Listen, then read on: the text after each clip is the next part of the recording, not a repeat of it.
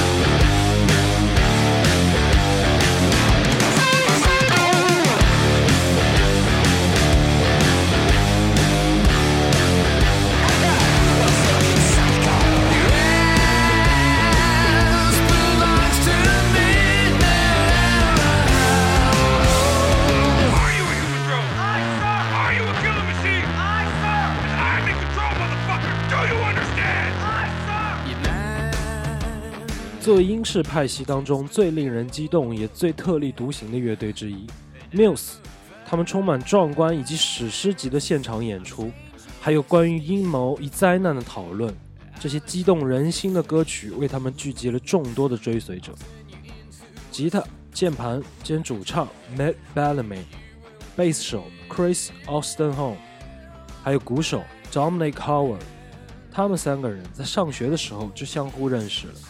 而他们的学校是位于英格兰西南部德文郡盐莫斯港海边的一个小镇上。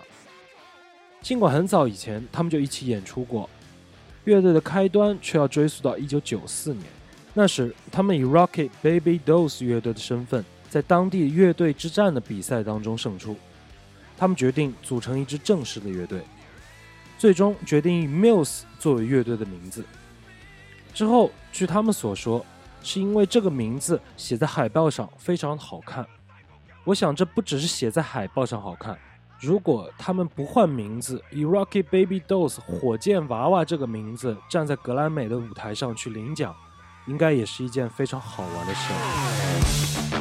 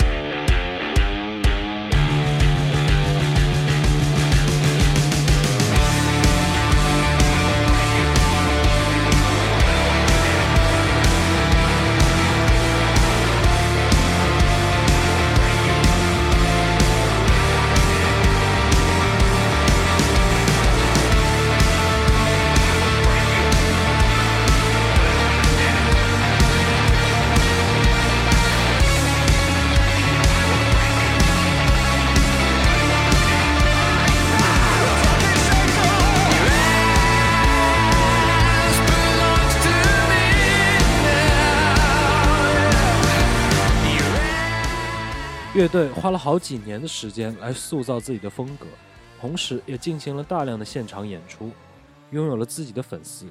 在一九九九年首张专辑《Show Biz》面世之前，他们已经发行了两张 EP。这张专辑当中有很多有意思的单曲，比如说像《Sunburn》和专辑的同名单曲，乐队也因为这张专辑开始被更多的人注意到。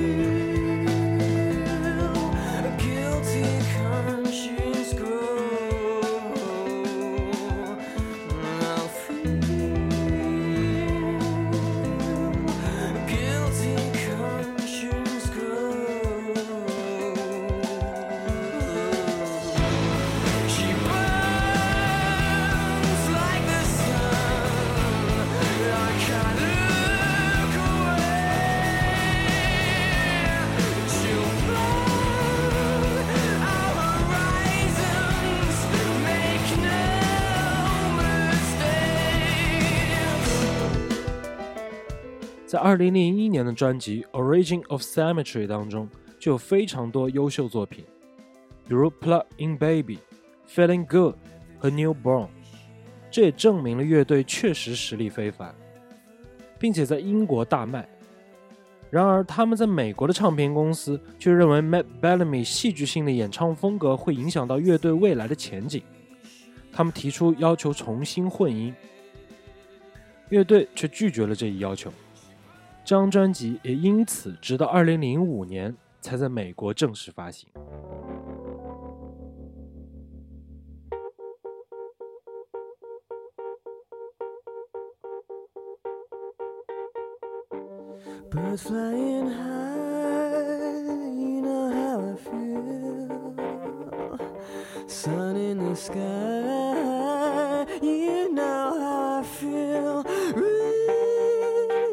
Drifting on by.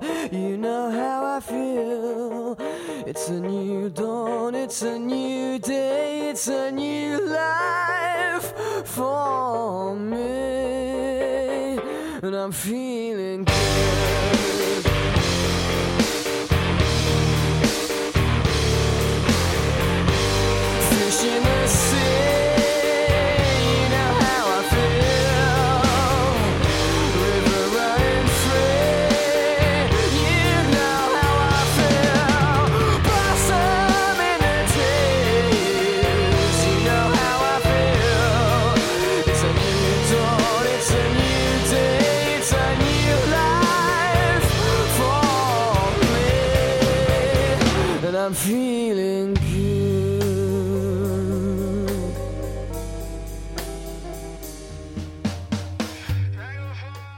在这一时期，乐队凭借着2003年的专辑《Absolution》进入了排行榜前列。充满力量且有小型史诗级感的作品，比如《Time Is Running Out》、《Stockholm Syndrome》，以及表现冷静和沉思的单曲《Sing for Absolution》。均呈现在了这张专辑当中。乐队富有冲击感的音乐，也形成了 Bellamy 时而阴郁，时而又兴奋过度，显得歇斯底里的演唱。这种对比的效果堪称完美。而那时，所有的专辑封面都是由设计 Pink Floyd 乐队唱片的设计师 Storm s a n k e r s o n 包办的。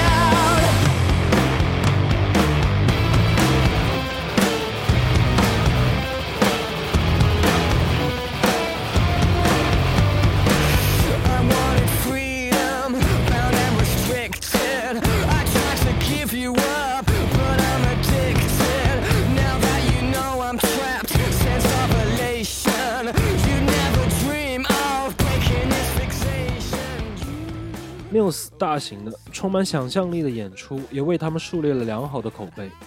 对于他们而言，没有什么是做不到的。他们采用的三人组的模式，通过音乐来表现出他们对天启灾难预言的理解。二零零六年专辑《Black Holes and Revelation》一跃进入国际排行榜前十的好名次。乐队将充满力量和戏剧性的歌曲模式完全压制成为风格放纵的太空歌剧。而单曲《Supermassive Black Hole》，没错，就是那部超级偶像剧《暮光之城》的插曲《Starlight》，以及《Knights of Stydonia》，就是其中混乱不安却令人振奋的出色作品。而华丽的现场专辑《2008年的 High》，同样印证也展现出了他们虽然乐队只有三个人，但依旧可以营造出这样恢宏的气势。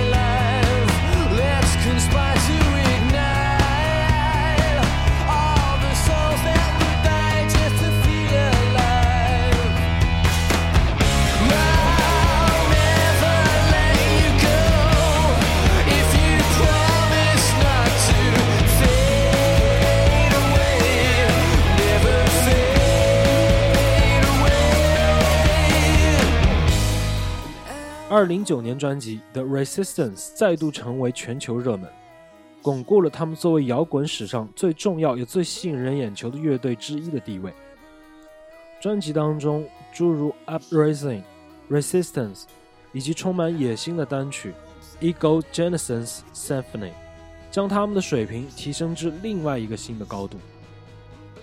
而随后的巡演表现更是让他们获得了前所未有的辉煌。